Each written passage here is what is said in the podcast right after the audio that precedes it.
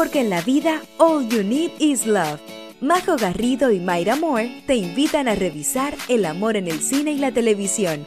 Películas y series que nos hacen suspirar, reír y llorar.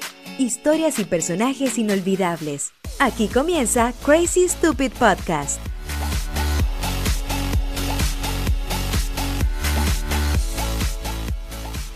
Hola Mayra, ¿cómo estás? ¿Cómo estás esta semana que estamos partiendo aquí en Crazy Stupid Podcast? Muy, muy contenta, Majo. Como que siento que eh, de a poquito estoy creyéndome el cuento. Así como, sí, obvio, con mi amiga tenemos un podcast. Somos podcasters. y, y, y la gente nos dice que está esperando el, el, próximo capítulo. En verdad, muy entretenido, como, muy, como que lo estoy pasando muy bien. Lo que te decía antes, que me siento como eficiente, pero haciendo algo que me gusta. ¿Y, tú? ¿Cómo estás? Bien, ha sido súper lindo retomando un poco lo que tú dices, eh, como el feedback de la gente. Creo que cuando partimos con esta idea, eh, creo que ese era el objetivo principal de las dos, como crear comunidad. Y me pasaba en las últimas semanas que cuando anunciamos la película que viene, la gente se la ve. Entonces estoy viendo que todos los domingos, eh, y se los queremos agradecer, muchos de ustedes están eh, preparándose para el próximo capítulo y están revisando las películas eh, que vamos a, a, estar comentando en la semana. Así que poder ver eso en redes sociales, cuando nos etiquetan, que están viendo, no sé, 10 cosas que odio de ti, o que están viendo La voy mi mejor amigo, para mí fue como, wow, más allá de de toda la experiencia de crear contenido que yo había hecho en otros formatos antes, eh, me gusta mucho esto de, de, crear una comunidad donde lo pasemos bien, hagamos cosas que nos entretienen y que también nos sirvan un poco para pa hacer más llevadero esta pandemia y estas circunstancias tan complejas. Sí, exacto. Igual creo que eh, fue una muy buena recomendación, elección, 10 cosas que odio de ti. Siento que es la que más comentarios nos han llegado de como, es mi película favorita. Yo estoy impresionada porque eh, eh, yo sabía que iba a ser una película muy querida por, por, la gente tal vez de nuestra edad o nuestra generación, pero buscando algún material para subir al Instagram, me metí a TikTok y me puse a ver así como a buscar eh, material eh, relacionado con la película y estoy impresionada que es súper eh, famosa también entre la, las niñas más jóvenes, ¿cachai? Como la gente ahora, hay, hay, como un reto donde la gente emula la ropa y la forma de vestirse de los 2000. Cuático. Entonces ponen una foto así como super vintage igual. Me parece que el, el, reto vintage sea vestirse como uno se vestía cuando joven, pero... pero como que siento que eso, como vestirse de los 80 ya no es vestirse de los 80, es vestirse no, po, de los 2000, ni siquiera de los 90. A ver, los... Sí, pues piensa que la gente que nació el 2000 tiene 21 años, si es que nació sea, antes de abril. Yo, yo le hago clases a niños que nacieron el 2015. Wow. Son humanos, humanos.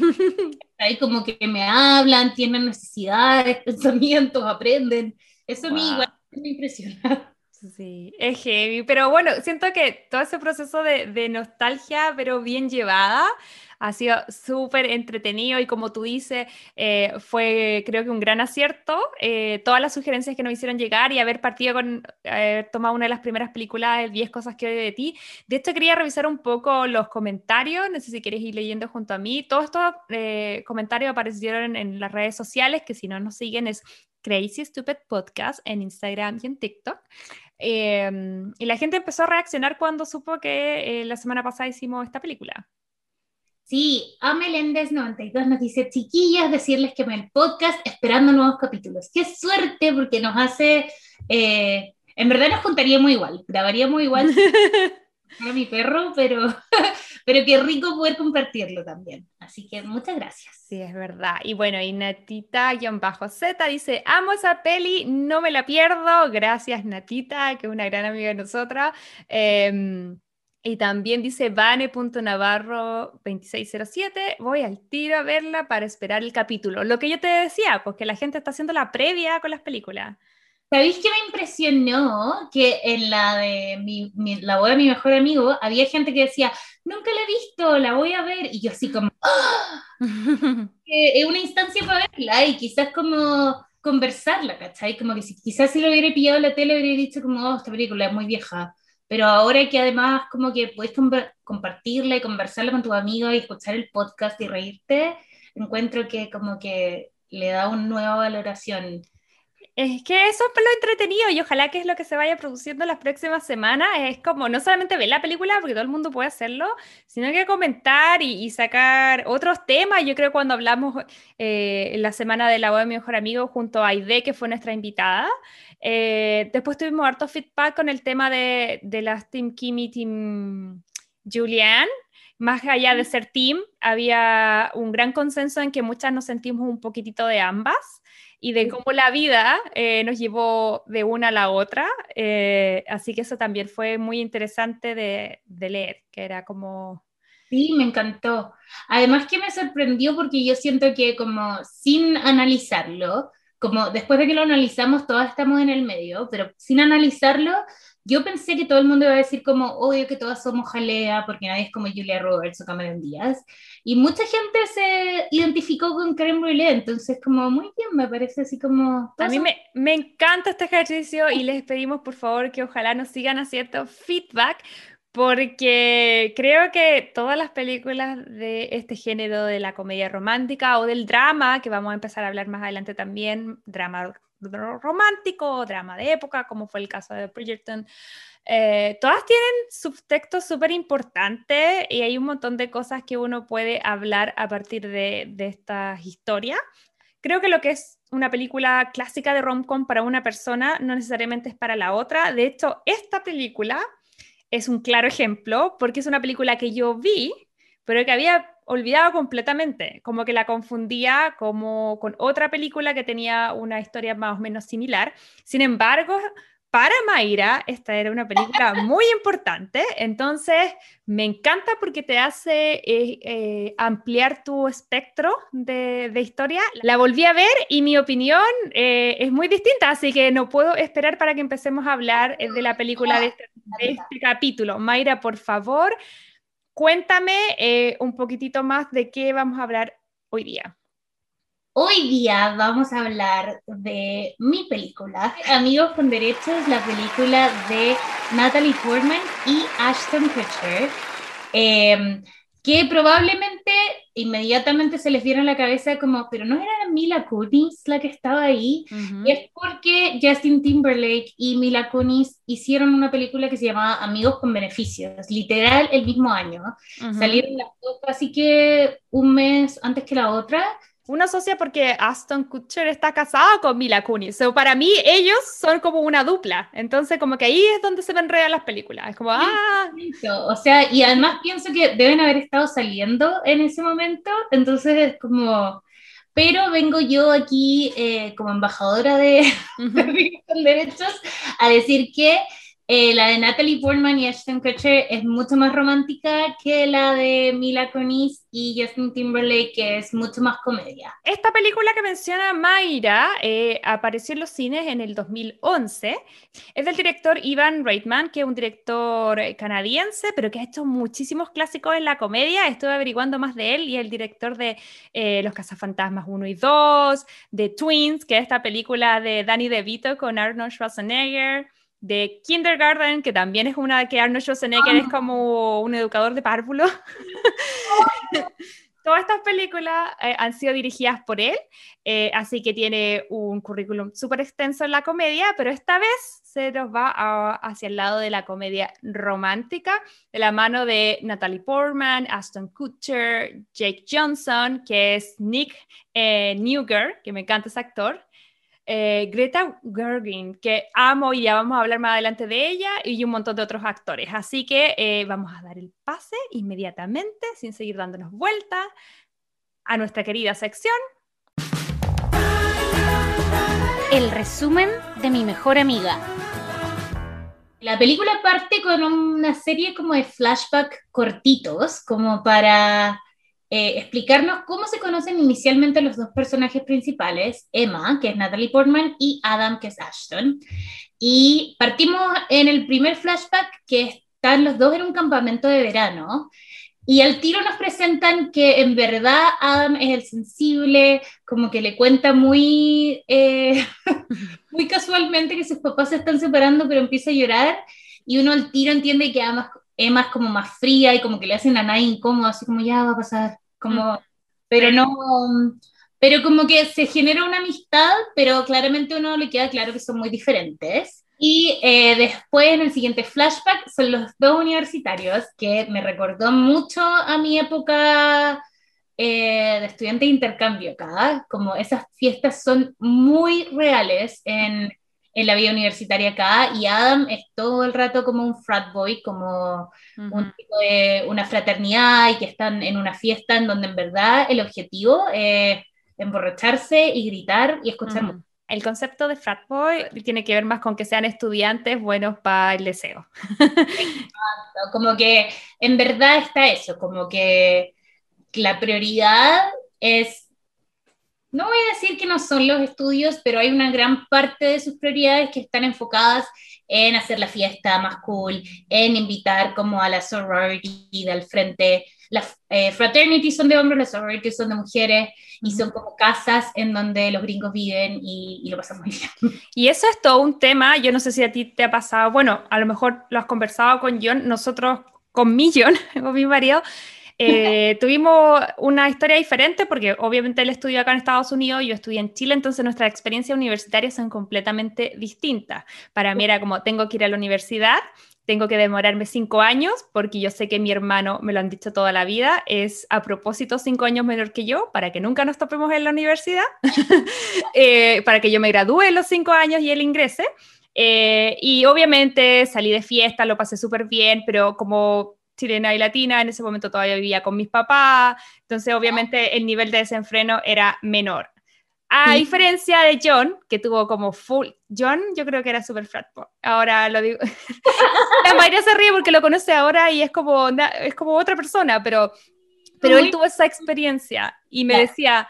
Yo elegí la universidad porque quería buscar una universidad donde pudiera esquiar y donde pudiera pasarlo bien en, los carretes. Y bueno, y además era una buena universidad académica. Y yo así como, eh, porque para los estadounidenses a diferencia de los chilenos, creo yo, cuando estudian una carrera no necesariamente es lo que van a hacer toda su vida, es, es más la experiencia de ir a la universidad que el título, porque puede que se desarrollen en esa área o puede que no y hagan algo completamente distinto. Y, y, eso es súper diferente a lo que nosotros tenemos como experiencia. ¿Qué te pasa a ti? ¿Que tú tuviste las dos experiencias? claro, bueno, esa es la, la diferencia como más, eh, más concreta que, claro, en Chile eh, el pregrado, uno a los 18 decide, vaya a ser profesor, vaya a ser doctor, vaya a ser periodista, vaya a ser arquitecto. En Estados Unidos uno a los 18 dice como ya, como que me gustan las ciencias, me gusta el arte, me gustan las letras, y uno hace un bachillerato, que es muy parecido también al, concepto de bachillerato en Chile, solo que en Chile nadie lo toma. Eh, y acá es como uno tiene que hacer ese bachillerato, ese pregrado, para graduarse y de ahí existen los, eh, la posibilidad de tomar un año más para ser profe, tomar, eh, creo que son cuatro o cinco años para ser eh, médico, creo que son dos años más para ser abogado. Sí, a mí eso pasa aquí en mi carrera. En Chile yo estudié cinco años para ser periodista, cuatro años la licenciatura, quinto el título de periodista. Acá uno toma el bachiller y luego hace dos años extra y, y ahí son periodistas. Exacto. Exacto. Y hay muchos, por, lo demás también hay muchos periodistas y muchos profesores y muchas personas trabajando que se quedan con el bachillerato y consiguen suficiente experiencia mm. profesional y nunca como que vuelven a la universidad. y me, me, parece más honesto, por lo menos desde mi carrera, y yo siento que periodismo cinco años para sacarte dinero, uno necesita estudiar cinco años, el quinto año eran puras prácticas, la verdad, acá es cuatro, cuatro, tres y medio, incluso si uno se llena de, de ramo. Eh, pero sí, es diferente. Sí, es diferente. Y en tema, claro, de carrete también es muy diferente en Chile. Eh, la gente de región vive en casa solo. Claro. Em, pero si uno es de Santiago, uno toda la vida vive con sus papás eh, y va a carretear, claro, hasta las 6 de la mañana y es como normal porque la cultura es así, pero, pero uno no carretea como pero uno llega calladito a la casa, ¿cachai? Y como lo que yo más me dado cuenta en mi intercambio acá es que la casa se respeta en Chile. En Estados Unidos son niñitos de 18 años, incluyéndome en ese momento como arrendando casitas, y las casas quedan pero así... Destruidas. Destruidas. O sea, todo lo que ustedes ven en Proyecto X y todo eso, en realidad no es tan no es tan loco. Yo fui a la Universidad de Santa Bárbara y me acuerdo que había una calle que se llamaba Del Playa, ¿Ya? Era justo la costa. Y todos los jueves, viernes, sábados y algunos domingos habían carretes y la forma de ir a los carretes era que la gente ponía música en sus casas y tú entrabas en una casa X sin conocer a nadie y después decía como, oh, está buena, vamos a la casa al lado, ya, vamos a la casa al lado. Y todo el mundo iba a la casa al lado. Entonces, en verdad era como toda la cuadra haciendo carretes, va caminando está todo el mundo onda, arriba de la pelota, ¿cachai? Eh, qué entretenido. Yo lo único que vi fue cuando hace un par de años tomé un diplomado en UCLA y yo terminaba los jueves y viernes. Y me, cuando me venía era triste porque me sentía con la vieja, porque yo me venía a la casa y, al salir de UCLA todas las calles alrededor son puras eh, fraternidades o sororities o puras casas que como de estudiantes. Y ahí tú ibas viendo, me acuerdo que una vez me tocaron un examen y terminé, qué sé yo, un viernes a las 5 o 6 y, tú, y era invierno, entonces estaba oscuro. Y, camino a mi casa, yo vieja para la casa, y no, pues está todo pasando en unas casonas. John, mi marido, vivió en un castillo, que después los terminaron sacando esa fraternidad así de ahí porque dejaron la embarrada. Pero era un castillo con 40, 50 cabros chicos de 18 años. Imagínate cómo lo pasaban. O sea, yo viví en dos casas, viví en, la primera casa que viví era una sorority, y por eso también era como, mis amigos mm. no me preguntaban, porque era como la infiltrada, y yo decía, no, es que esta semana tienen no sé qué. Mayra, tenemos que ver Legal y Blonde y tú me tienes que contar todo, porque yo no tengo esa experiencia, quiero saberlo todo, de qué tal. Podemos hacer, podríamos hacer un especial de sororities y fraternities, y buscamos. Amo, porque estamos en este tema y nos estamos expandiendo y nos estamos yendo de la película. Ya, vamos a hacer un capítulo especial porque es muy buena información. Exacto. Y em, bueno, están en esta fiesta y Adam, como les dijimos, es un frat boy. Emma es, eh, Emma le dice que ella fue a MIT, eh, que no sé cuál es la cicla, o sea, es MIT, pero es, ella está estudiando ya medicina como ya muy nerd, mucho más enfocada, y de hecho Adam también le dice como, wow, creciste siendo una persona mucho más inteligente. Es el, es, me porque no puedo, no puedo leer este, esta ciudad sin pensar eh, en San y Tutututu, pero es Massachusetts Institute of Technology, y yo quiero decir, Massachusetts. pero eso es MIT. Y eh, bueno, y en eso eh, como que tienen onda, como que siento que cada vez que se ven eh, se llevan muy bien, como que no dan una, una sensación como de, de, tensión, sino que dan una sensación muy de amigos. Y Emma casualmente le dice, oye, mañana tengo una cuestión, me acompañáis.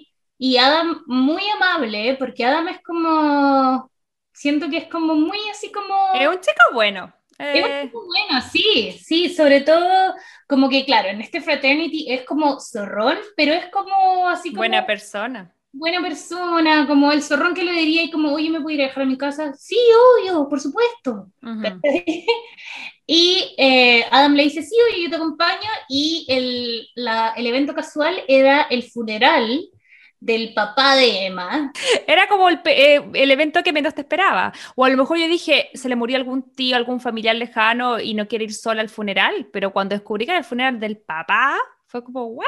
Exacto, y de ahí ya nos presentan al tiro que Emma en verdad es súper como racional y está súper como desapegada de los sentimientos.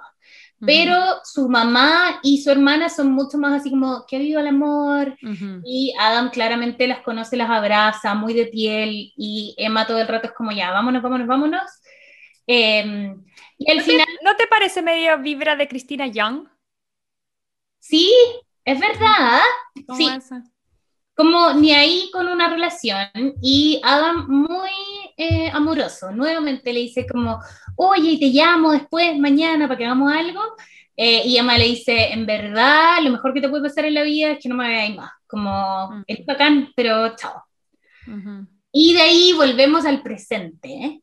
En donde estamos en Los Ángeles en una farmers market, que es básicamente una manera bonita de decir la feria. La feria, sí. Emma está en este farmers market con su hermana Katie, que es su hermana chica, y con su amiga Patrice, que es... em, Greta Gerwin. Yo me caí de poto cuando sale. Ella así como no me acordaba, no estaba en mi radar en absoluto que Queen Greta, Queen Greta 2, porque está Queen Mini Greta Thunberg y Queen Greta Gu- Gergen, eh, salía en esta película. Sí, y actúa siento que es muy ella, es muy como una amiga buena onda, como que la veis y te cae bien al tiro, y ella se llama Patrice en esta película. Sí, bueno, y si alguien nos está escuchando y no sabe quién Greta, vaya a googlearla ahora ya. Actriz, directora, últimamente ha brillado un montón por su trabajo más de dirección, es la directora detrás de Lady Bird y también de Mujercitas, que me encanta la versión nueva. Está, eh, a su pareja también es súper bacán, que es Noah, mira, por ahí tengo el nombre, Noah Bauchmer, y, y que también otro director, y ambos hacen películas bacanes. El Noah hizo la Mary Story y ha hecho un par más. Eh, a mí me gustó mucho una que hizo él, que la quiero recomendar para este podcast, que se llama While We Were Young. Y, mm, y que es de una pareja que es Ben Stiller y la Naomi Watts, que tienen como nuestra edad y empiezan a, o no, tal vez son mayores, como 40 y algo, y empiezan a sentirse como viejos, entonces empiezan a salir con una pareja joven, que Adam Driver con, no me acuerdo cómo se llama la otra actriz, que, y, y son súper hipster y súper jóvenes, entonces intentan como ir a la par y obviamente son viejos y les duele la espalda y se lesionan y, un montón de cosas. Y Me tincó un montón. deberíamos revisarla para, para este podcast, la vamos a poner ahí en las votaciones y eh, deberíamos hacer un especial con esta pareja porque son una pareja de directores que hacen muchas películas que tienen que ver con relaciones amorosas y Noah me encanta porque obviamente al- él escribe y dirige, pero una, son un poco a lo mejor miradas masculinas que siento yo que, que es súper bueno tener, porque uno como mujer tiene la experiencia así como en la vida real o, o hay millones de películas desde la perspectiva femenina, pero él tiene, tiene harto como historia entretenida, así que eh, Bacán. Me tinca Ah, muy sí. buena recomendación. Greta y Noah, vean sus películas. Y después Adam está en ese mismo Farmers Market, está con su amigo Eli, que es el de New Girl, Sí, él se llama Jake Johnson, Jake Johnson. me encanta él, me Que, encanta. lo- que quizás por nombre no lo ubiquen, pero lo ven y es el- Nick, Exacto. Nick. Y eh, esta vez Adam sí está pololeando y está pololeando con Vanessa, que es una pésima persona, pero es chistosísima. En verdad ese personaje está como ataque de risa. Me encanta que ponte tú cuando dicen como Adam se encuentran todos y Adam dice como sí, me acuerdo que la última vez que nos vimos era el funeral de tu papá y ella hace como un puchero al lado, así como, oh, Oh. sí. ¿Pero quién eres? Como, bueno, en fin, Emma le cuenta que se acaba de mudar a Los Ángeles para trabajar como residente en un hospital. Esto que le hablábamos, esto que recién les explicábamos de que la educación acá es diferente. Entonces, Emma se graduó, decidió estudiar medicina y ahora está trabajando como residente, que es como una especie de práctica profesional. Ujú. Que, por supuesto, después de ver Grey's Anatomy, entiendo muy bien que uno es interno, después residente, después attendee. No, si uno es doctora después de ver Grey's Anatomy. Sí. a mí- mira, después de la temporada 4 uno ya está certificado para salvar vidas según, según uno. O sea, hay que partir la cirugía con Temblade, si algo está pasando, Crush Card, ¿cachai? Para, para todo. Probablemente al 80% de la gente hay que hacerle un hoyito en el pecho para que respiren, como... Yo no podría en mi vida, yo, yo creo que me, me- me muero, yo veo sangre y me desmayo, no sé cómo hacer mamá, si mi hijo se cae, no sé qué voy a hacer. Ya, así que no, doctora descartado, sigamos. Bueno, y de aquí empieza otro salto en el tiempo. ¿Acaso verdad ocultas? Oh, en todo caso. Y eh, nos cuentan que Adam está trabajando como escritor de una serie que es como un estilo de High School Musical. Ujú. O Glee, como esa vibra me dio. Sí, Muy Glee, exacto. Y que su papá eh, además está como medio como apitutado, en verdad, porque su papá era un ícono de Hollywood. Todo el mundo le dice como Great Scott. No sé si eso tiene alguna base real. Yo creo que era como el chiste de la, de la serie en el que salía.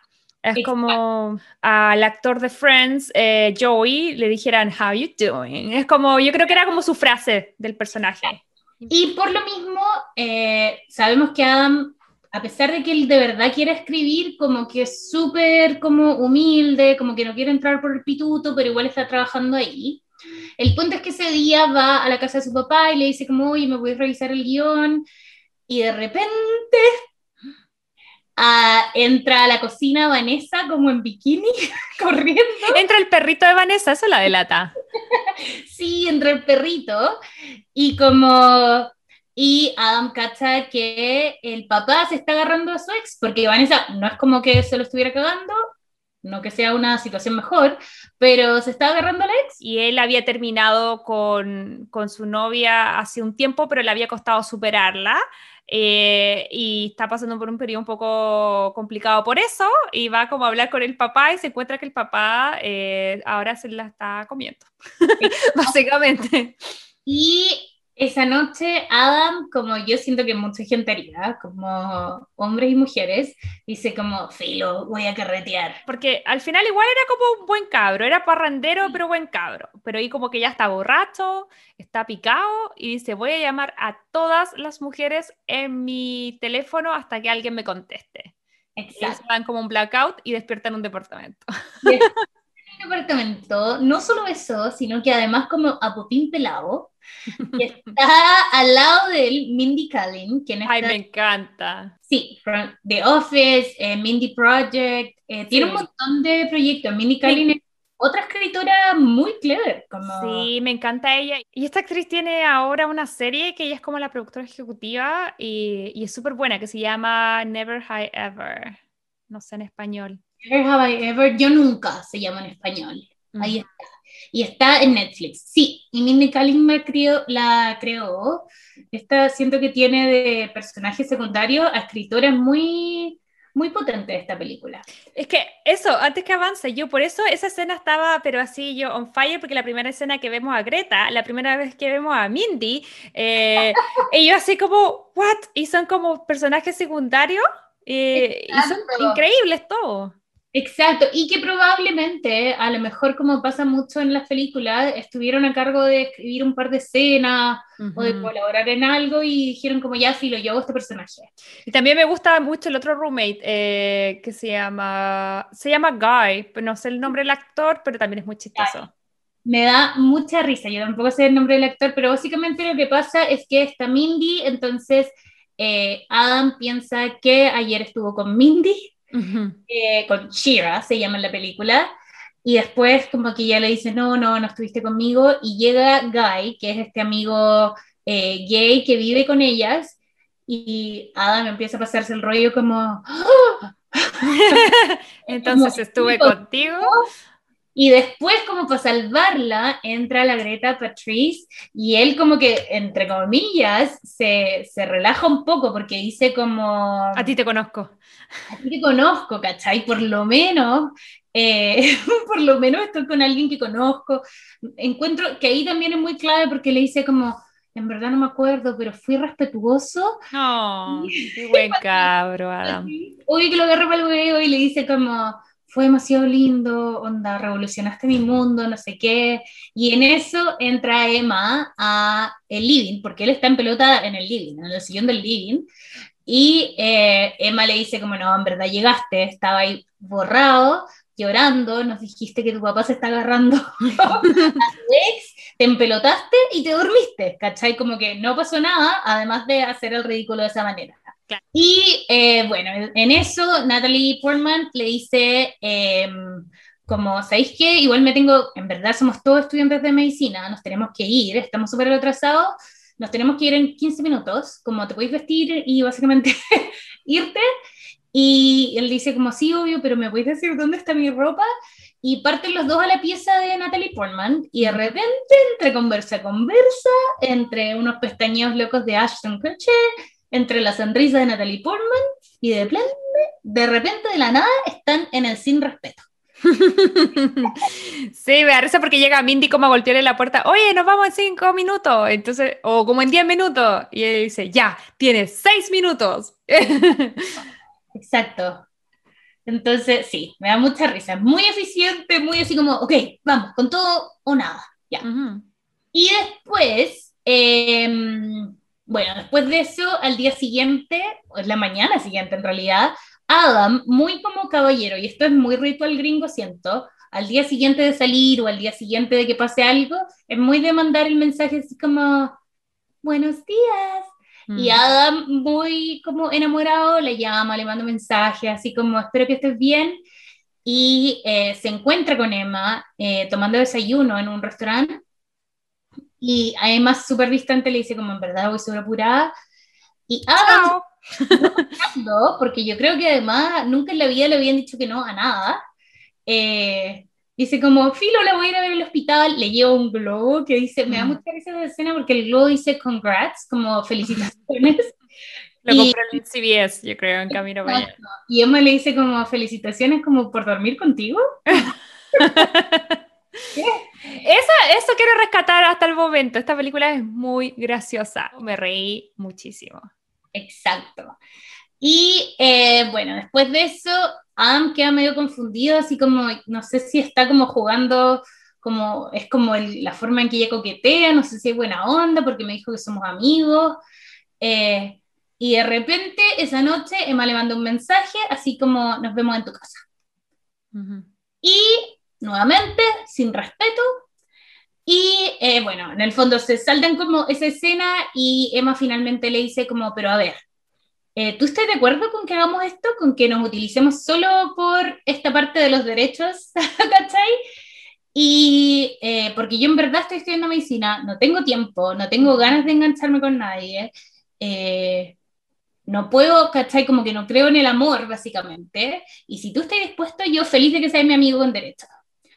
Y así como, ya bueno, Yo no sé la mirada masculina, pero vi en una entrevista que Ashton decía así como es como que te ofrecieran así, como la oferta soñada, porque la chica es muy guapa, eh, obviamente él quiere estar con ella y generalmente, esto estoy reproduciendo sus palabras, lo que yo pienso, que las mujeres a lo mejor buscan algo más relacionado en- con el amor y, y- y tener sexo y para él era como, ok, esto soñado de separar un poco el tema de de los encuentros sexuales con los sentimientos. Entonces, como que le llamó la atención eso cuando leyó el guion. Era como, ¿quién iba a decir que no a eso? Exacto, y además me encanta porque como que rompe un poco el estereotipo de que la mujer es la que se engancha y el hombre es el que quiere como solo carrete, ¿cachai?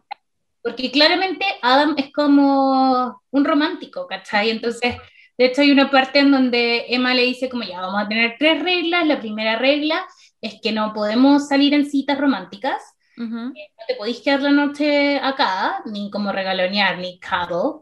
Y Ujú. apenas alguien desarrolle sentimientos, hay que terminar la relación. Ujú. Eh, y básicamente ella le dice como, así que como cuando te enamorí, se- terminamos. Y Adam le dice como, yo no voy a ser el primero que me enamore, así como, dame tiempo, te vas a enamorar. Eh, Ahí viene como un momento cuando ya llegan al acuerdo que es muy Bridgerton, que es como el clipeo de ellos haciendo el delicioso en todas partes, a todo horario, y como que te muestran que pasa un poco, no sé si días, semanas o cuánto tiempo, pero como que entendemos la dinámica. Exacto. se, entiende, se entiende el concepto. Sí. Y después, bueno, la relación sigue súper hasta que Emma eh, le dice como, por favor no vengáis esta semana. Y es porque claramente está en sus días. Y si alguna vez han tenido roommates o han vivido con muchas mujeres o se han ido de vacaciones, yo, esto no hay una prueba científica, pero Yo, es verdad. ¿Cierto? ¿No es cierto? todo el mundo se sincroniza, a todo el mundo le llega la regla al mismo tiempo. Me pasó siempre. Yo viví con, con. Siempre tuve roommate en Chile y viví con una prima, con una amiga. Y sabéis que era impresionante cómo se- después de un rato se sincronizaba, no sé cómo. Y siempre dicen, no, no hay pruebas científicas, pero ¿cómo pasa siempre? ¿Cachai? Ujú. Imposible. Pero, pero bueno, eh, entonces está toda la casa, está Mindy Kaling, está Greta y está este amigo gay. que, como, que como que simpatiza un poco con el tema de los dolores menstruales. En solidaridad. Exacto, porque igual además si está toda tu casa en esos días, claramente hay un, un estado de ánimo como de, oh, nadie se va a bañar hoy día, ¿cachai? Como nos vamos a quedar viendo Sí. Oye, Mayra, y antes que desarrolles lo que viene, debo decirte que esto fue el momento más bacán de la película. Yo me reí. Estaba hoy día, antes de partir el capítulo, leyendo lo que había notado al momento de ver la película y me maté de la risa con lo que viene ahora. Eh, creo que es esto, que llega Adam y llega como con un, le dicen acá los gringos como un care package, como eh, una cajita de supervivencia que tiene básicamente azúcar y, y amor. Entonces tiene cupcakes, trae sopita y trae Period Mixtape, que básicamente son todas canciones que eh, hablan, hablan como de la sangre. Entonces, por ejemplo, es que me da risa porque eso lo muestran en las películas. En otras rom es súper habitual que hagan como un mixtape, no sé, pues, como con las canciones de la pareja, las que te recuerdan, no sé, pues. Lo que uno dice, estas son nuestras canciones y en ese tiempo la grababan y te, y te entregaban un cassette, un CD, lo que sea. Pero es que a mí me da risa que este mixtape es de periodo. Entonces, como unas canciones que digan blood, que digan sangre. Entonces, eso me dio risa. Está la canción de Leona Lewis diciendo keep bleeding love. Keep bleeding, I keep, keep bleeding. Love. Que básicamente significa sigo sangrando, sigo sangrando eh, por amor, claro. Claro. verdad da mucha risa. Eh, me encanta que además como que Adam abre la cajita de cupcakes y siento que eso es muy yo y mis amigas en algún momento así como, ¿tienes de chocolate? como, en esos días en donde en verdad uno quiere comer algo rico, como sí. Y en verdad, claro, muy pololo. Esta noche como que le da sopita a Emma y como se quedan dormidos y Emma se despierta al día siguiente, pero así como friqueando, así como, ¡Ah! no, rompimos las reglas, no puede ser, o sea, hoy día mismo Em, tenemos que eh, hacer ese respeto con alguien diferente. Bueno, no solo el hecho de, es como la primera noche que ellos duermen juntos sin tener como eh, sexualidad, como diría la amiga, y, que ya hay una conexión más allá del acuerdo, entonces creo yo que eh, desata un momento como de, de súper tensión. Por un lado, para Adam le parece algo natural, algo no forzado y algo que no tiene ningún problema. A diferencia de Emma, que básicamente se friquea y le dice no, lo que tú acabas de decir. No, no, no, no, no, no. Se da cuenta que, que lo pasó bien, porque si no lo hubiera pasado bien, yo creo que no le habría hecho tanto ruido. Pero el hecho de disfrutar Exacto. la compañía de, de Adam los cariños, los cuidados y el dormir al lado de él y todo, yo creo que eso la, la descontrola. Sí, y en el fondo Adam queda medio un shock y le dice como, básicamente, por no decirle como, oh, como que dice así como, ya, filo, me voy. Y esa noche los dos carretean por separado y hay como, son como, me da la sensación como de fiestas navideñas, ¿o no? Y bueno, están los dos en estas fiestas del trabajo. Adam termina como en una situación en donde en verdad no sé por qué lo pusieron ahí, pero son dos chicas que se están declarando amor y Adam es así como, ya, entonces vamos a mi casa. Las dos chicas claramente no están interesadas como en un trío con Adam, están interesadas en... en, sí. Pero hay un momento importante que ella le da un beso a Sam, que no hemos hablado de Sam, que es como un otro chico que también estudia medicina y que es el único que pone un poco nervioso a Adam, porque Adam no es celoso, pero igual se da cuenta que que, Sam es súper cercano con Emma, que tienen buena onda, que es estupendo, que estudian lo mismo y, se nota que lo está un poco como ahí, le está, mosqueando, le está como piñiscando la uva. Y eh, le da un beso a Sam y Sam como encantado y le dice como te, traigo como otro trago, ¿cachai? Y Emma así como sí, porfa, y en ese momento Emma está tan como borracha que casi que se olvida y se va. Sí, es que llamó, llamó a, Adam y, cuando él le contesta escucha a las niñas atrás. Ah. Y por eso se pica y pesca sus cosas y se va a buscarlo. Así como, porque ella misma lo había mandado a tener sexo con alguien más. Entonces, de hecho le dice, overachievement, porque le dice así como, ya, te mandé a tener sexo con una persona, no con dos. como... Y además, como, bueno, llega Emma y y se pone de las conflictivas. De la jugosa. De la jugosa y empieza, empieza a echar a estas dos niñas, me da mucha risa porque hay una que es pelirroja y dice como, ¡Ah! eres tan naranja, ¿cachai? Así como, ya mucho Brown, dice que le devuelvan su calabaza. Sí, odiosa se pone, odiosa, sí, de verdad. Como, bueno, Adam la tiene como que literal agarrar, no como de beso, como de tomarla en brazos y llevársela adentro de la casa, mientras estas dos niñas corren gritando, onda, we are ladies, we are not pumpkins. Esa parte. Ah, verdad. Y bueno, desde esta parte, eh, como que el amor sigue, pero hay muchos altos y bajos. el primer bajo es que Adam pelea con su papá nuevamente. Eh, su papá sigue con Vanessa y le mm. pega un combo combo que lo lleva a el hospital justo en el que trabaja Emma y Emma se da cuenta que Adam lo había puesto como contacto de emergencia.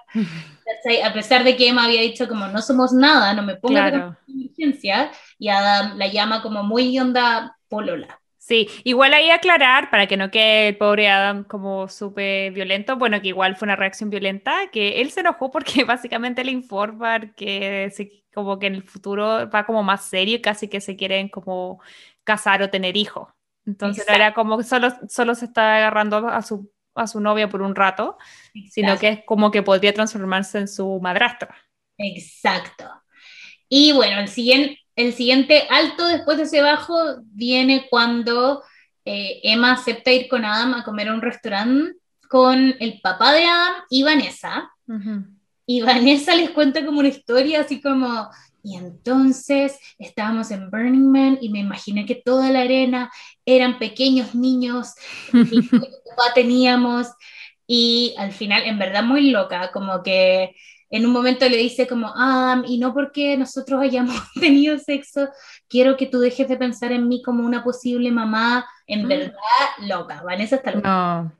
Y eh, Emma como que se enchucha y le dice así como, en verdad estáis loca, o sea, ¿en qué minuto elegí al papá de, Adam, y se van los dos? Mm. Siguiente alto es que después de esa como adrenalina, Adam eh, convence a Emma y le dice, ya, porfa, anda conmigo a una cita real. ¿Cachai? Ay, sí. Vamos, y no sé, Majo, si te pasó que eh, por todos los ángeles, y como vivimos acá, hay muchas partes que tú dices como, ¡Ah, yo estaba ahí, yo estaba ahí. Sí, y mira, eso lo tenía anotado para hablarlo en el me gustó, no me gustó, pero hablé por el tiro nomás. Eh, me encanta cómo se ve LA, se ve en general, en todas las tomas, en todas las escenas, se ve súper lindo y es muy loco porque son cosas reales y no están, no están como enchuladas pero sí están tomadas con cariño, porque no sé cómo explicarlo, pero creo que lo hemos hablado en otros capítulos. LA es muy fotogénico.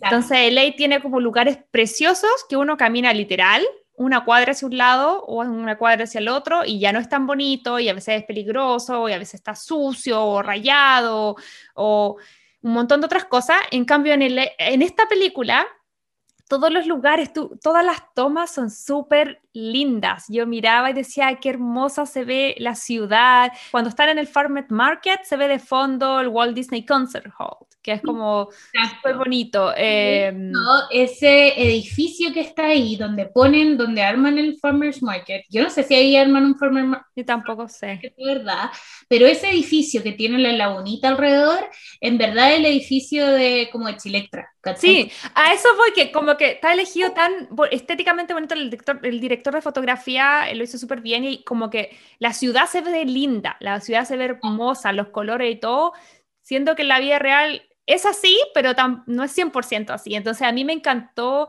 porque generalmente Ley a veces se retrata de otra forma en 500 días de Summer o 500 Days of Summer. También están en Downtown LA y ahí se ve un poco más como es la normalidad, que es como bonito, pero no tan bonito. La película se ve hermoso, como si fuera una ciudad. Sí, maravilloso. Siento que hay harto amor hacia la ciudad en la película. Exacto. no necesariamente el caso de todas las películas. Y nos pasa mucho con Los Ángeles. O sea, yo diría que, no sé, 90% de las películas están filmadas en Los Ángeles, pero están filmadas en Los Ángeles para que parezcan otra ciudad. Sí, es como están filmadas aquí porque aquí es donde se hacen las películas, pero aquí yo siento que hay como una intención más allá de mostrar la ciudad y de mostrar los lugares, como con un propósito. Es parte de la historia que estén acá.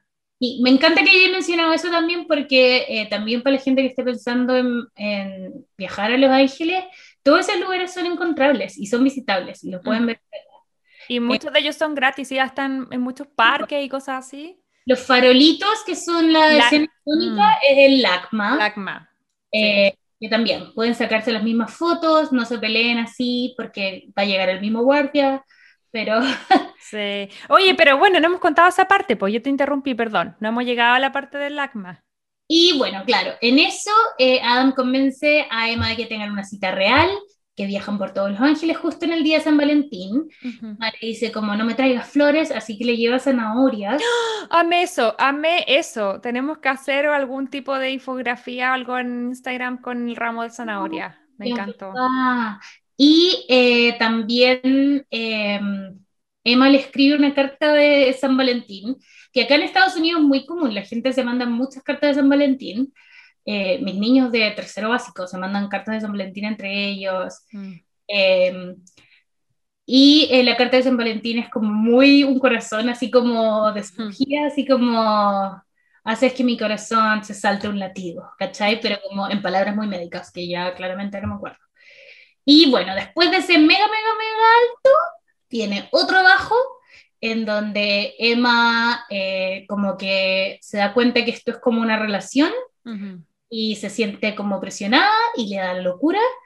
Em, y, y, literal empieza a empujar como a Ashton Kutcher y que además los actores, Natalie Portman es muy chiquita Ashton Kutcher es muy alto entonces, claramente igual se ve ridícula la situación. A mí, me pasó, no sé si te pasó a ti, que generalmente, y esto es mi experiencia personal, uno tiende mm, a, identificarse con la mujer porque, bueno, uno es mujer o generalmente los personajes están escritos para que uno vaya un poco como con la protagonista la mayoría del tiempo. Pero en esa escena a mí me pasó que era como no, como que yo estaba con Ashton en esa, era como, loca, te están tratando bien, te están queriendo, eh, están siendo respetuosos contigo, te están amando y tu respuesta por último puede ser válida, no quiero, no me interesa. Exacto. Pero pegarle ya es como una...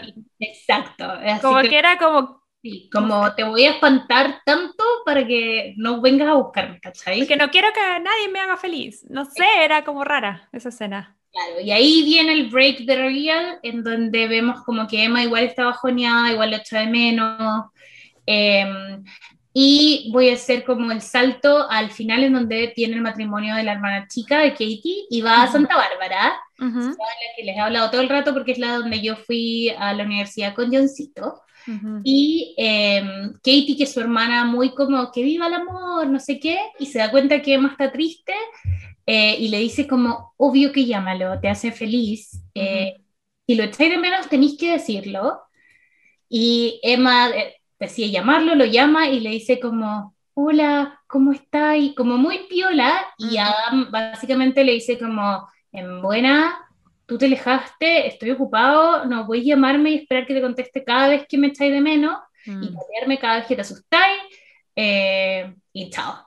Y, igual eso explicarle a la gente ya. Eh, que yo igual estoy para el otro lado, soy al sur, pero eh, ya, Santa Bárbara LA, igual yo creo que deben ser como hora y media, dos horas. O, que para mí es como tres horas, por eso te pregunto, pero...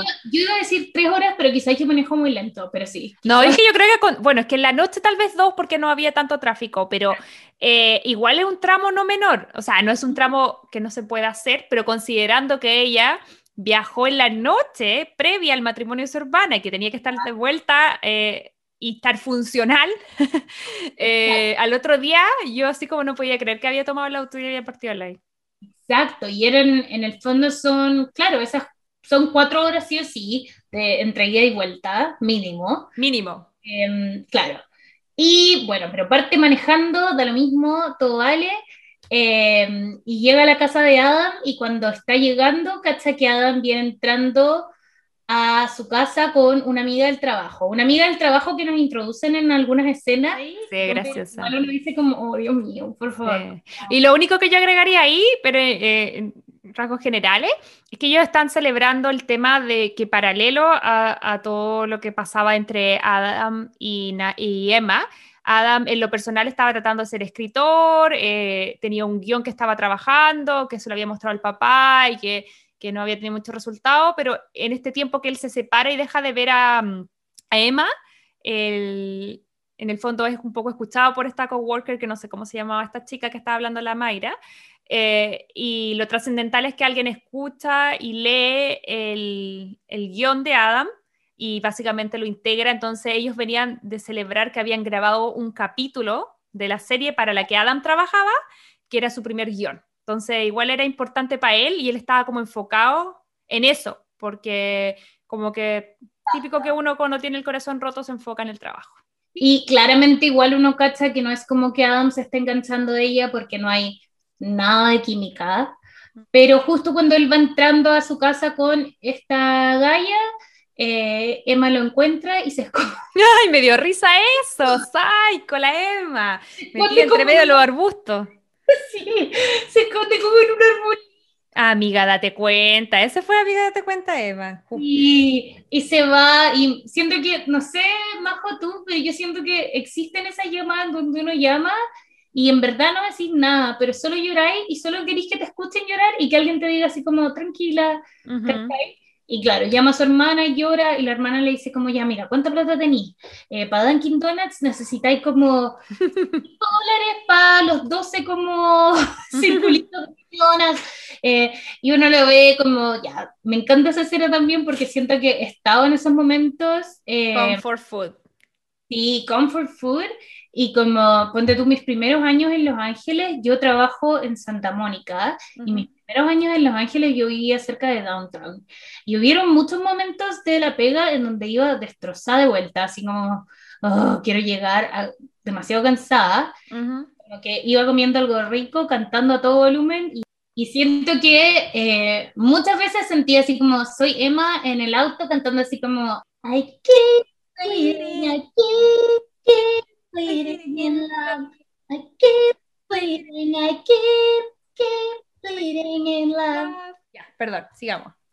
Ya. Y entonces, justo en eso, momento de romcom, eh, ella está manejando y llorando de vuelta a Santa Bárbara y Adam está básicamente a punto de agarrarse a esta amiga y Vanessa, ex, llama a Adam y le dice como, básicamente le dice, tu papá está en el hospital y me alata cuidarlo porque odio a la gente vieja. Mm. Y Adam así como, sería una pésima persona. Y le dice como, él es viejo y va a estar más viejo. Es como... Exacto ¿Cómo pretendes casarte con alguien y tener hijos con alguien que obviamente va a envejecer porque todos vamos a envejecer? Exacto. Y en verdad ella le dice como, ay no, qué asco, qué lata, mejor no. Y toma, toma el perro también porque ya, chao, me voy. Es que tengo una... Pésima persona ella. Pésima persona. Y al mismo tiempo, porque Romcom, eh, Shira, que es la Mindy Kaling, le manda un mensaje a Emma y le dice como, oye, básicamente tu suegro está en el hospital. Va de vuelta al hospital y Adam llega primero y tiene como una semi-reconciliación con su papá, en donde básicamente entiende que su papá es un desastre, eh, que es egoísta, pero que no es malo. Como no sé si puede existir. Es yo creo que es alguien de Hollywood, que al final yo creo que es una historia que se repite un montón y, y, si es que la han escrito acá es porque pasa harto. Cuando tu papá está tan como concentrado en él mismo y, y no te... Porque al final eso es, no es, él lo quiere, el papá lo quiere, pero no lo pesca nomás. ¿Cachai? Como que no, no, está ahí para él como papá. Exacto, y al final como semi-disclosure, eh, como en mi experiencia eh, mm. conociendo alguna de estas celebridades, están tan acostumbrados a que todo lo que les dice la gente es positivo, que como que de verdad viene una realidad paralela, ¿cachai? Mm. Como que no hay, cuando alguien les dice como, oye, eso es pésimo, como es como, pero ¿cómo yo voy a hacer algo pésimo si todo el mundo me ama? ¿Cachai? Porque nadie en la cara les dice como, eres pésimo, ¿cachai? Sí, es verdad. que en verdad se convierten en pequeños, en pequeños monstruitos, ¿cachai? Bueno, tú lo ves todo el tiempo, no vamos a entrar en detalles porque no podemos hablar mucho acá, pero sí decirle que la Mayra por temas laborales conoce a mucha gente famosa de Real y a sus hijos, y, y si ella lo dice, yo le creo. El disclosure igual es decir que no todos son así. Hay gente que uno dice como, la cagó, increíble persona, y otra gente que uno dice como, un gusto conocerte.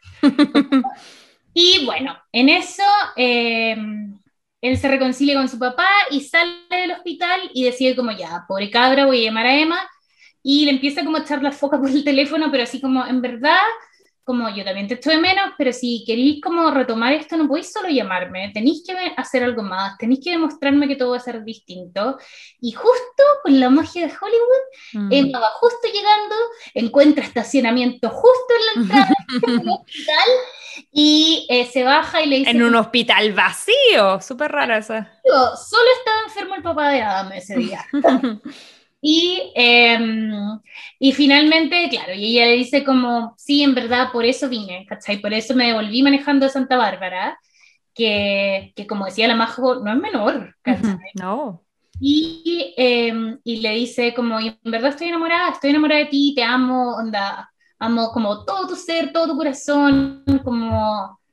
Y, y, y Ashton le dice que como básicamente como si te acercáis un poco más, nunca más te voy a como dejar ir. ¡Ah! Amo esa parte.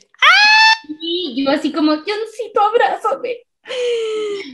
Y eh, bueno, la escena final es ellos como llegando al, al matrimonio, paran como a tomar desayuno y me encanta esa conversación, eh, como así como ya, entonces vamos a tener reglas más amorosas, como mm.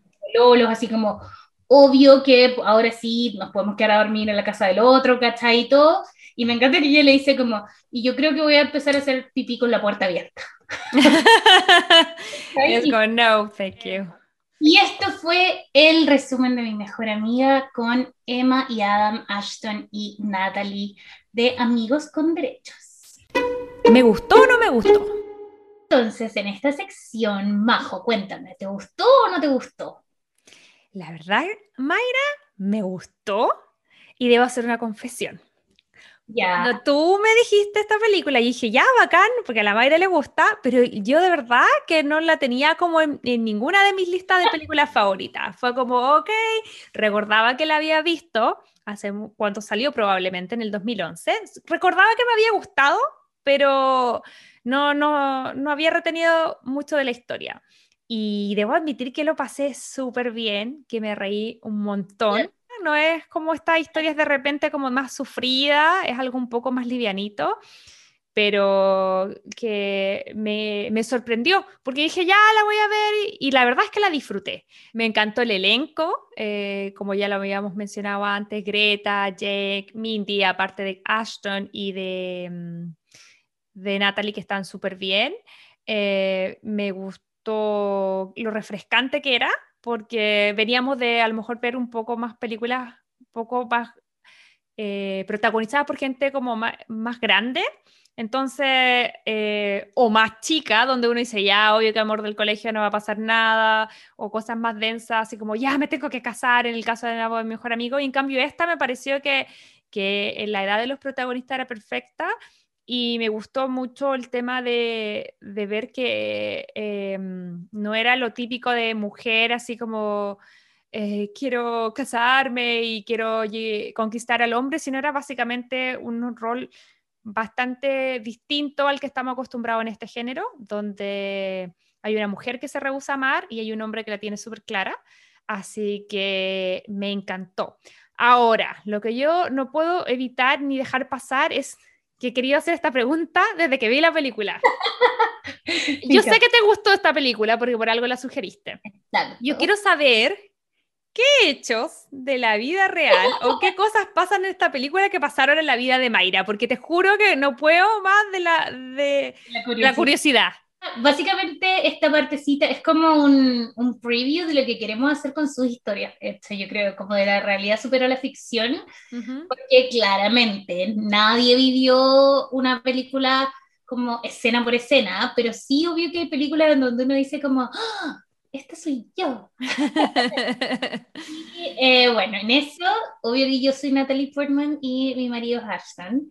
Eh, no, pero en realidad es porque cuando nos conocimos, yo estaba en mi cuarto año de universidad, eh, estaba de intercambio en Santa Bárbara, como ya les conté, eh, UCSB es como la Universidad del Carrete. Es como una universidad, lo mismo, muy académica, eh, donde sale gente muy inteligente, donde hay startups muy entretenidos, pero es una, es una ciudad conocida por el carrete y son así como, yo no carreteaba los lunes por como, pero quería corretear. Por esencia.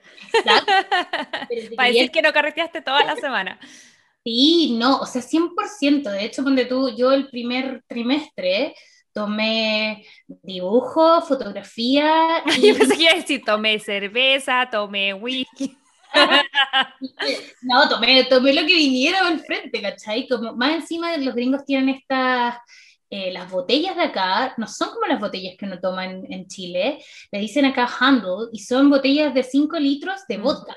Mm. Entonces, como esa es la piolita que uno compra para el fin de semana, ¿cachai? Mm y todo el mundo está carreteando. Entonces yo estaba en esa parada, como ya, este es mi último año para carretear, porque después vuelvo y tengo que hacer mi mención. Justo antes de irme a California había pololeado con alguien que yo sabía que no iba para ninguna parte. Mm. Entonces dije como ya tengo que dejar de pololear con gente porque sí, porque muy, muy cara chica, pero así como cuando llegue voy a pololear solo con la persona que me quiera casar y, y voy, no voy a carretear, excepto cuando sean los cumpleaños o cuando sean carretes muy buenos, porque en verdad en Santa Bárbara... Mayra, te voy a detener ahí porque ya sé que nada de eso tiene que haber pasado. Todavía no me cuentas, pero obvio que no fue por ahí la cosa. Exacto. Y, eh, pero por lo mismo dije, me voy a dar este año de Santa Bárbara para hacer... ¿cachai? Para carretear, para salir, para pasarlo bien, para no preocuparme de nada. Y eh, cuando nos conocimos con John, eh, nos conocimos, eh, filo, con unas amigas nos habíamos bajado Tinder, así como full disclosure, habíamos bajado Tinder y era así como jugábamos a quién podía apretar como más corazones más rápido, onda, ni siquiera viendo los gallos así como match, match, match, match, ¿cachai? Ya. Eh, en eso hice match con un gallo que se llamaba John Moore, me habló y yo así, ah. chao, filo, hablando así como, hi, yes, I'm from Chile, ¿cachai? Como cosa. Em, y después, en un carrete, se me acerca un gallo alto y me dice como, hola, nosotros hicimos match en Tinder, y yo así como, este huevón? Oh, ¿De verdad? Sí, muy así como, oh, qué vergüenza. Y yo así como, estoy carreteando con mi amigo, onda, no me hablé. Y yo así como, ay, gracias, no sé qué. Muy Emma. Muy Emma. Y al otro día, Johncito me mandó un mensaje así como, hola, qué rico encontrarte en esa fiesta, ojalá yo lo haya pasado súper, oye, te tinco hoy día salir. Y yo así como, ¿qué onda este eh, pero al final, ni siquiera me acuerdo por qué, fue así como, ya, chao, voy a salir, si nunca he salido en verdad, como en una cita gringa, muy como por la experiencia, jamás por John, y fuimos a la playa, ¿Ya? y fue una cita muy mágica, porque nos encontramos como con una foca bebé que estaba abandonada en la playa, oh. en verdad, todo perfecto. Bueno, después lo pasamos súper bien, ¿cachai? Eh, y después me fui a mi casa, después cuando tú tenías un carrete con mis amigos, que ¿Ya? lo invité, porque yo dije como, no, ¿para qué? Si acabo de salir con él, no lo voy a invitar a carretear también, que, ¿cachai? Ya, así como no quería ser pegote. Exacto, y básicamente se desarrolló esa, esa idea de como, eh, Firo, como John está ahí, eh, ¿cachai? Como que a veces quiere salir, pero carreteamos, y a veces lo pasamos bien, pero anda, no es mi bololo, no estoy ni ahí. Y llegó un momento en que yo me dijo como, en verdad, siento que desde la primera cita que yo sé que en verdad nos vamos a casar. Y yo como... ¡Wow! ¡John, qué jugado! Estamos en la misma página, como te pasaste mil pueblos. o sea, adiós. Y yo le decía a mis amigas como, ¿en qué minuto estaba saliendo con él? Como que él pensaba que estábamos peleando y yo estaba carreteando, ¿cachai? Yo había sido muy clara con John, como en verdad yo estoy solo carreteando, me voy a ir a mm. Chile, no estoy ni ahí con iniciar algo que va a ser larga distancia, muy ama. Y em, después de un tiempo, yo, bueno, yo me dijo eso y yo, muy Emma también, lo pateé. Le dije, no, en verdad estoy pasando tres pueblos, no estoy ni ahí, ¿cachai? Como que no eran las reglas. Y me fui de vacaciones a Hawái. y después, cuando terminamos, eh, para volar a Hawái hay que volar de Los Ángeles. Y ponte tú, no sé, pues, mi avión llegaba a las 6 de la tarde em, y el último bus que se iba a Santa Bárbara salía a las 5. Eh, y me devolví con otra amiga. ¿Ya? Y eh, nos veníamos juntas y, ¿cachai? Como que le comento así como, justo me llega un mensaje y yo así como, hola, ¿en qué hay estado? ¿Cómo va la vida? ¿Cómo va el intercambio? Y así como, bacán, voy llegando de Hawái, eh, pero acabo de cachar que voy a tener que dormir en el aeropuerto porque el último vuelo de, mm, de Los Ángeles a Santa Bárbara ya se va, ¿cachai? Entonces, filo, pero parte de la experiencia, ¿cachai? Y yo así como, justo este fin de semana estoy en Los Ángeles. ¿Estaba acá? Eso es lo que yo pensé, pero en verdad yo me dijo, no. Te mintió. Maravillosa. ¿Y manejó de Santa Bárbara LX a buscar? Bárbara LA nos pasó a buscar a mí y a mi amiga, porque mi amiga me dijo como, no me importa que no te guste. Transporte. Podemos, dormir en nuestras camas, ¿cachai? Como en el aeropuerto. Y eh, manejó a Santa Bárbara, nos fue a buscar, y en la manejada de vuelta de Los Ángeles a Santa Bárbara, yo y yo nos íbamos, manejando, nos íbamos conversando muy bien, muy amigos, y mi amiga fue la que me dijo como, Mayra, obvio que te gusta, obvio que te encanta, se llevan bacán, se rieron todo el rato, no hubo ningún momento como eh, silencio incómodo. y, eh, y ahí empezamos como semi a pololear, pero John después de dos semanas me dijo como, pucha, qué lata que me dijiste esto ahora, porque ahora tengo que irme, un amigo me pidió ayuda para empezar una pega en Portland y me voy. Oh, se fue a Portland. De, millón, millón es, de es de Portland. ¡Ay! Tantas coincidencias. Exacto. Y de ahí fue cuando yo dije como, ya, no, chao, estoy enamorada, me la juego y agarré un avión y me fui a Portland. Onda, por un fin de semana. Yo te vine a ver. Y de ahí, chao, ya, amor máximo. El último mes de intercambio, John me dijo, tengo que volver a Denver porque John es de Denver y me dijo, como, este último mes de intercambio, quería hacer un road trip conmigo y y ahí ya amor para siempre. Pero, ah. pero sí, entonces en ese sentido como que claro, éramos como, estábamos muy como en amigos con derechos y yo estaba muy claro en que éramos eh, el uno para el otro y yo estaba muy modo Emma en negación, pero en verdad eh, el amor prevaleció. Oye, preciosa tu historia y me encanta como las temáticas que estás hablando tanto en la película como en, en en tu historia real con John, eh, que hay un tema que a veces se va eh, haciendo común y es como este proceso de decir, como de negación, como de, negarse al amor, de decir de forma consciente o inconsciente eh, que uno no quiere darse la oportunidad. Em, y cómo a veces poner de forma práctica, como de forma así como como si fuera una ida al supermercado donde uno lleva una lista y dice, ya, por ejemplo, necesito comprar tomates, queso, pan. Eh, pero para estar enamorado o para encontrar el amor de tu vida o lo que tú quieras, eh, uno a veces tiende a tener también listas. Es como, ah, ya, pero tengo que terminar la universidad, no, es que no sé qué, tengo que viajar o quiero hacer esta cosa, que no está mal. Yo creo que me parece que tener prioridades está súper bien. Eh, pero a veces me cuestiono el tema del orden como que en qué orden aparecen las cosas. Yo siento que en mi vida hice todo lo que yo quería y lo vi como todo lo que yo soñaba cuando niña, pero no sé si en el orden en que yo lo quería. Y, y, a veces de repente es bueno como abrirse a no ser tan específica, porque la vida es un caos, como decía, ¿cómo se llama ese científico de Jurassic Park que siempre decía, es un caos, todo, que decía que la evolución es un caos y que la vida es un caos y que por eso no podían Ay, ustedes están viendo la cara de Mayra, pero como ella es joven, no se acuerda que Jurassic Park 1 eh, estaba la de los dinosaurios. Sí, en el 93, que eh, él se reía un poco, que era un personaje de. Ay, me olvidé, este actor que es súper famoso, pero bueno, el, el, punto es que él decía que era súper egocéntrico de parte del humano pensar que podía crear como un como jugar con la evolución, porque al final la vida es caos y, la vida se abría camino y que uno no podía controlar todo. Y esa es la idea que quiero un poco como llevar a, al amor, que también uno... Mira, te acabáis de hacer de Jurassic Park, como ¿Ah? si alguien me hubiera preguntado de qué se trata Jurassic Park, yo habría dicho de dinosaurios, la, la vida, la vida según Jurassic Park. Es que yo hago mi vida con acorde en todas las películas. Papi, el podcast es una excusa para probar mis, mis ultras teorías que, con las que yo he navegado mi vida toda la vida.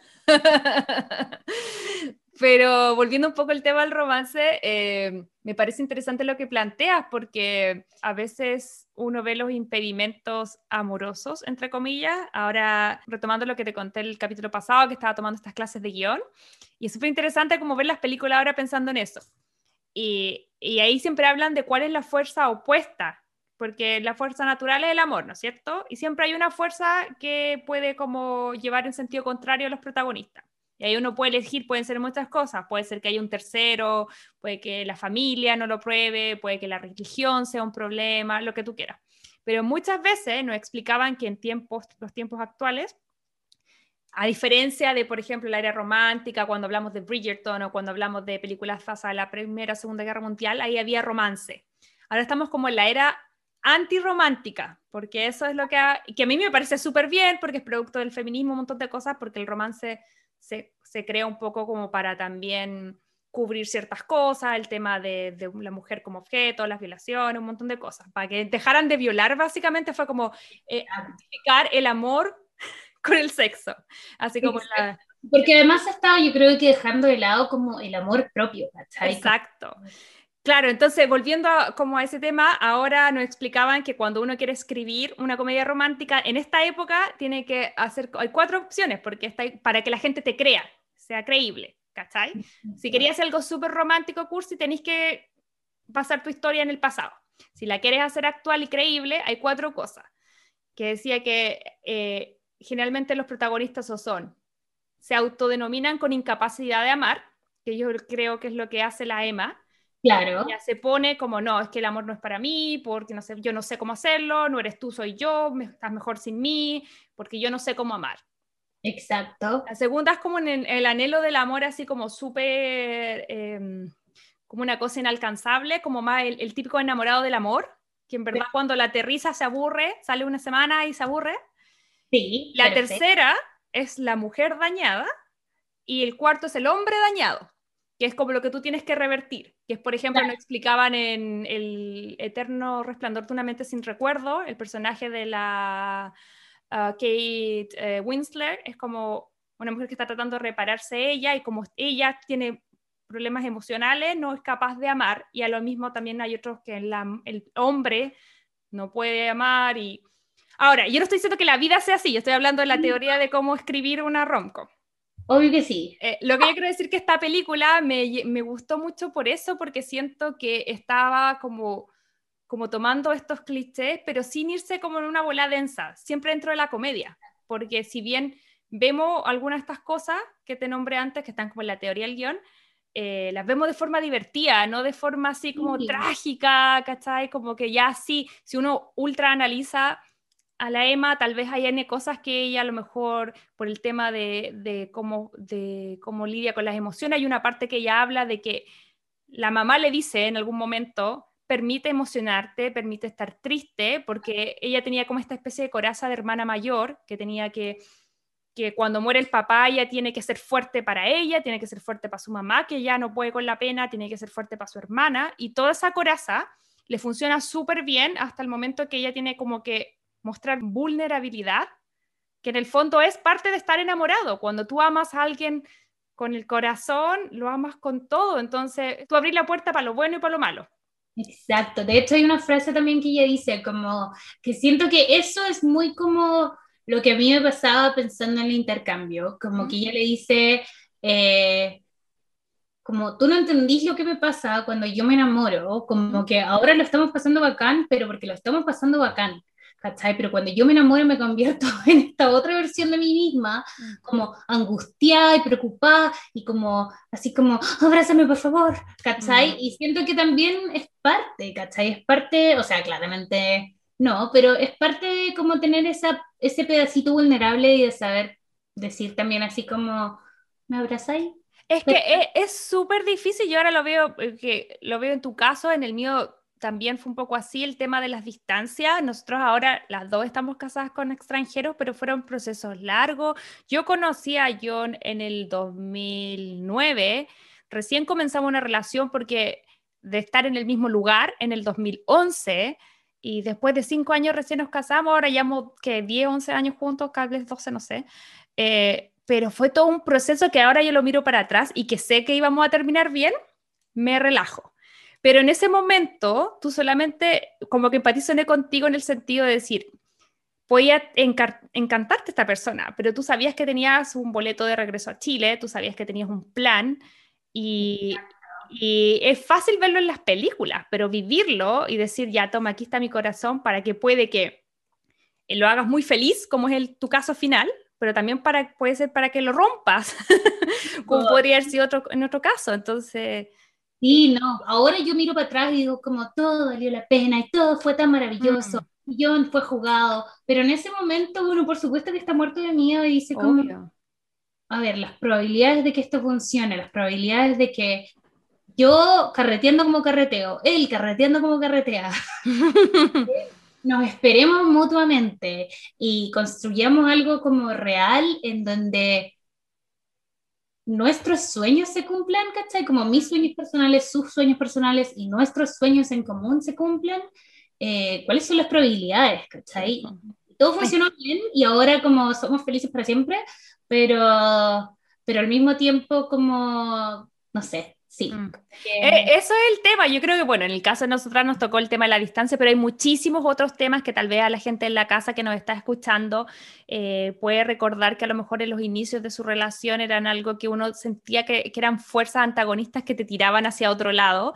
Y, y eso, lo que mi punto para hablar de todo esto es que más allá de que Emma a lo mejor sea en la teoría del guion, con incapacidad de amar y una mujer dañada, me parece que solamente es una mujer viviendo el día a día sin saber el futuro, eh, sin haber nosotros sabemos que se quedan juntos y así es la vida. Uno no, no, hasta el día de hoy tampoco nosotros sabemos si estaremos casadas toda la vida, si esto hasta el momento lo es, pero nunca uno sabe el futuro eh, que le depara. Entonces yo siento que mm, esa constante fricción de, de de estar vulnerable, de entregar tu corazón a alguien y, que sea lo máximo, pero que a la vez también te dé terror que en algún momento no funcione.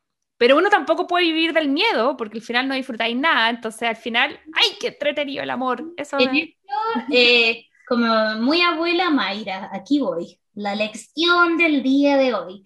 Al final, cuando uno termina, lo pasa mal igual, como... Mm cuando uno se enamora sin enamorarse, igual no se lanza en esa relación, lo pasa mal igual. Mm. qué lo voy a pasar mal? Mejor cree, pásalo bien, eh, disfruta, enamórate concho, y si terminan, lo voy a pasar mm. mal igual, pero por último, en el pedacito en que lo estaba pasando bien, lo estaba pasando 100% bien y no estaba preocupada de que en el futuro quizás lo pases mal, ¿cachai? Mm como... no tiene, es la vida, pues no solo en el amor, en la, nosotros no controlamos nada, ni este año quedó súper claro eso, eh, lo pequeñito, lo ínfimo que somos para el universo, eh, el poco control que tenemos de las cosas.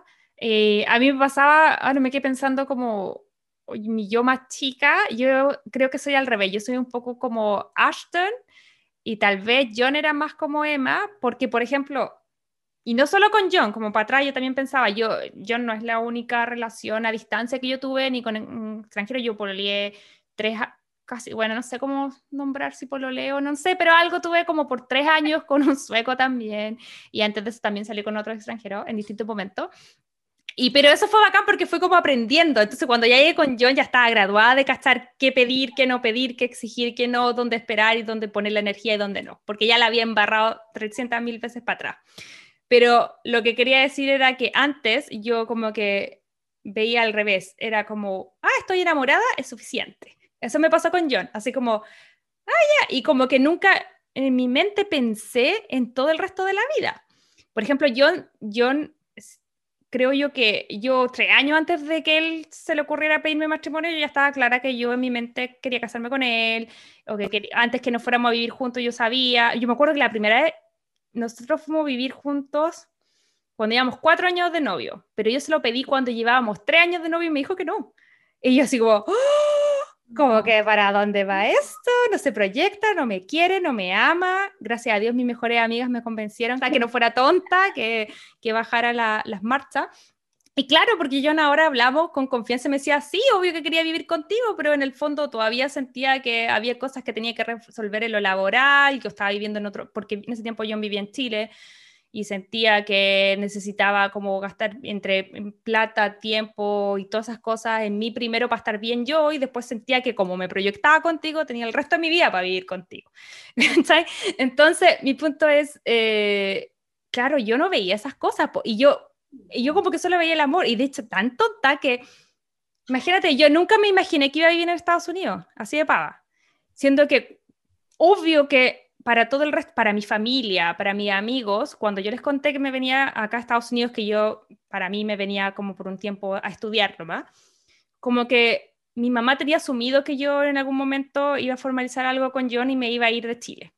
Yo no tenía idea. Yo llegué acá a Estados Unidos, viví unos meses y todavía floppy. No, como la, la, la, la, estoy, estoy pololeando con un gringo, pero nunca voy a vivir en Estados Unidos. Siempre voy a vivir en Chile felices a una cuadra de mi abuelita. Era como, era una idiota, estaba como, como, que no miraba alrededor. Obviamente que, que habían dos chances, o vivíamos en Chile o vivíamos acá, pero como que siento que hay dos perspectivas para ver el amor, una que es como más aterrizada y una que es más en las nubes. Y, y, yo creo que ninguna de las dos está mal, sino que hay que complementar. Yo siento que John me aterrizó y yo también lo hice levantarse un poquito de, de, de su camino tan trazado y eso es un buen combo, pero no siempre pasa, pues a veces están las dos personas en el, en volando, a veces están las dos personas súper aterrizadas. Exacto, y siento que eso es lo que decís, lo mismo que decíamos, entre, hay que ser entre jalea y creme como que siempre hay que tener un balance y adaptarse a las situaciones, ¿cachai? Oye, ya, pero dimos harta vuelta. Igual ya entendí un poco cuál era tu semejanza con el personaje de Emma y mm, un súper cortito quiero decir que mm, que sí, que me gustó harto esta película y que, y que lo que encontré como dato anecdótico era que esta película, eh, el guion llegó como a, los, La primera que aceptó fue Natalie y la aceptó la película como tres años antes que la hicieran y luego castearon a Ashton, le encantó la química entre ellos dos. Y Ashton dijo que había aceptado porque cuando le llegó el guion, el guion decía, no sé, ah, lo voy a decir, bodies, no, mejor voy a decir F bodies por si me cortan, después te voy a poner contenido explícito. Pero se llamaba así la película y eso le había dado mucha risa y que había sido un gancho. Y grabaron y filmaron toda la película con ese título. Y luego, cuando la fueron a exhibir, sorpresa, sorpresa, eh, les dijeron que no porque tenía the F word, que es con el fondo esa palabra con F acá es considerada como un garabato. Entonces iban a tener que hacerla como para mayores de 18 y le iba a cortar mucho el tema de la distribución. Entonces dijeron, ya, pongámosle amigos con beneficio, ¡yay! Y la fueron a inscribir y ya estaba la otra película inscrita, porque la, habían hecho al mismo tiempo. Entonces al final terminaron llamándole, así como que hicieron un típico focus group y esas encuestas, y al final llegaron a eh, No Strings Attached, que fue como el tercer título que tuvo esta película. La traducción real sería como... ¿Sin atadura? Sí, sin ataduras, como sin compromisos. Claro. Sí, así que me dio mucha risa que, que el título variara tanto y que, qué mala cueva, que había justo una película. Exacto. El mismo nombre. Igual yo, de verdad, embajadora de la, de la película, e igual es diferente. La de Mila Kunis y Justin Timberlake, a mí igual me gusta. Eh, también tiene una parte en LA. Eh, Ellos están en Nueva York, pero también tiene una parte en LA. Eh, pero es otro, otro concepto, como que están los dos chatos de las relaciones. En este caso, Adam en verdad estuvo siempre enamorado de Emma. Sí, y nunca se negó al amor y eso me encantaba del personaje de Adams. Creo que eh, uno de los pocos personajes masculinos de las, de las comedias románticas que me gustó harto. Fue como, yes. Sí, oye, ya, entonces aprovechemos de cerrar esto y vamos a darle la puntuación. Mayra, voy a partir yo. Ya. Siento que dio siempre el mismo número de... Es que, a ver, yo le tenía menos fe, entonces dije dos. Pero me gustó, entonces tengo que ponerle tres, pero igual me gustó harto, entonces debería ponerle cuatro, pero siento que las otras dos de la semana pasada igual me gustaban más. Entonces esta vez sí voy a poner 3.5, no, ya 4, 4. Si al final siempre pongo 4 corazones, porque súper divertida, lo pasé muy bien. Eh, quiero hacerme un Period mixtape para la próxima vez que me llegue la regla, quiero tener un compilado de canciones y cantarla y comer chocolate. Y me pareció súper divertida y, y, también como mm, se me hizo súper ligera, me gustó harto. Perfecto. Sí, no, yo claramente eh, cero objetivo, tengo que darle cinco porque es mi película. Oh, ya, y que, Majo, tenéis que pensar en tu película porque nos contaste tu historia con John. Es que, es que, ¿sabéis que lo he pensado harto? Y, y, no sé si tengo una película, porque aquí va mi tema. Yo tengo una película con todos mis otros ex. Pero con John no tengo una película, porque como que siento que yo voy a escribir mi película con John. No existe, ¿cachai? Algún día, eh, en muchos años más, cuando tome muchas clases y escriba mucho y me equivoque mucho y algún día pueda escribir algo que valga la pena, eh, voy a escribir mi película con John. Entonces, me, esa es mi meta. Ahora, eh, sí, tengo películas favoritas y tengo películas, insisto, con todo mi ex, así que podemos hacer 10 temporadas, no te preocupes. Yo voy a pensar una y, y la, voy a, la voy a contar, eh, pero lo que sí podíamos hacer es hacer un especial de películas de viaje, porque hay un montón de películas de viaje, y ahí yo les puedo contar más en detalle nuestros 10 o 12 años de, de relación. Eh, porque con John nos conocimos súper fortuitamente, eh, vivimos separados, luego vivimos juntos, luego vivimos en Chile, luego acá, y ha sido todo un tema. Así que mm, tal vez podríamos hacer un especial como con... Before Sunrise, Before Sunset and Before Midnight. Exacto, ¿cachai? Y ahí a lo mejor podríamos hacer un compilado, pedirle a la gente que nos está escuchando en la casa si tiene como historias de amores viajeros. Y hacemos un especial y ahí yo les cuento en detalle como la historia con John. Perfecto. Ok, con eso estamos llegando al final de este eh, capítulo. Muchas gracias a todos por escucharnos. Queremos, por supuesto, agradecerles su apoyo, invitarlos a que nos puedan eh, seguir dando su feedback a través de las redes sociales. Recuerden que somos Crazy Stupid Podcast en TikTok y en Instagram. Y les queríamos pedir un favorcito, que es que ojalá nos puedan, si es que a ustedes les interesa seguir escuchándonos, seguirnos tanto en Spotify como en Google Podcast como en Apple Podcast, porque eso nos da más eh, visibilidad. Somos un podcast chiquitito, está recién partiendo. Eh, así que sería muy bacán que ustedes nos pudieran eh, o dar calificaciones o seguirnos para poder ser más visibles. Así que eso por ahora. Mayra, quiero que me cuentes tú eh, qué viene para la próxima semana.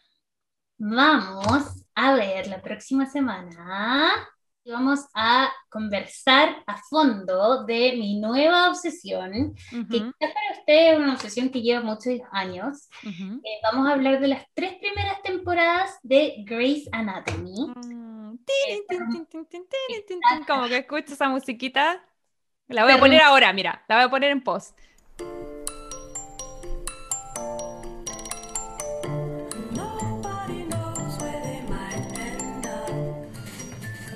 Eh, se remorea mucho de que la temporada actual es la última temporada, entonces... Ay, no sé qué va a ser mi vida sin Grey's Anatomy, si es que eso es así. yo siento que la estoy viendo, la estoy viendo a la velocidad de la luz. Eh, para llegar a la temporada, porque con la Majo queremos ver la última temporada juntas. Entonces, vamos a tratar de... Eh, mi prueba máxima de, de, amistad, esa es mi prueba de amor hacia ti.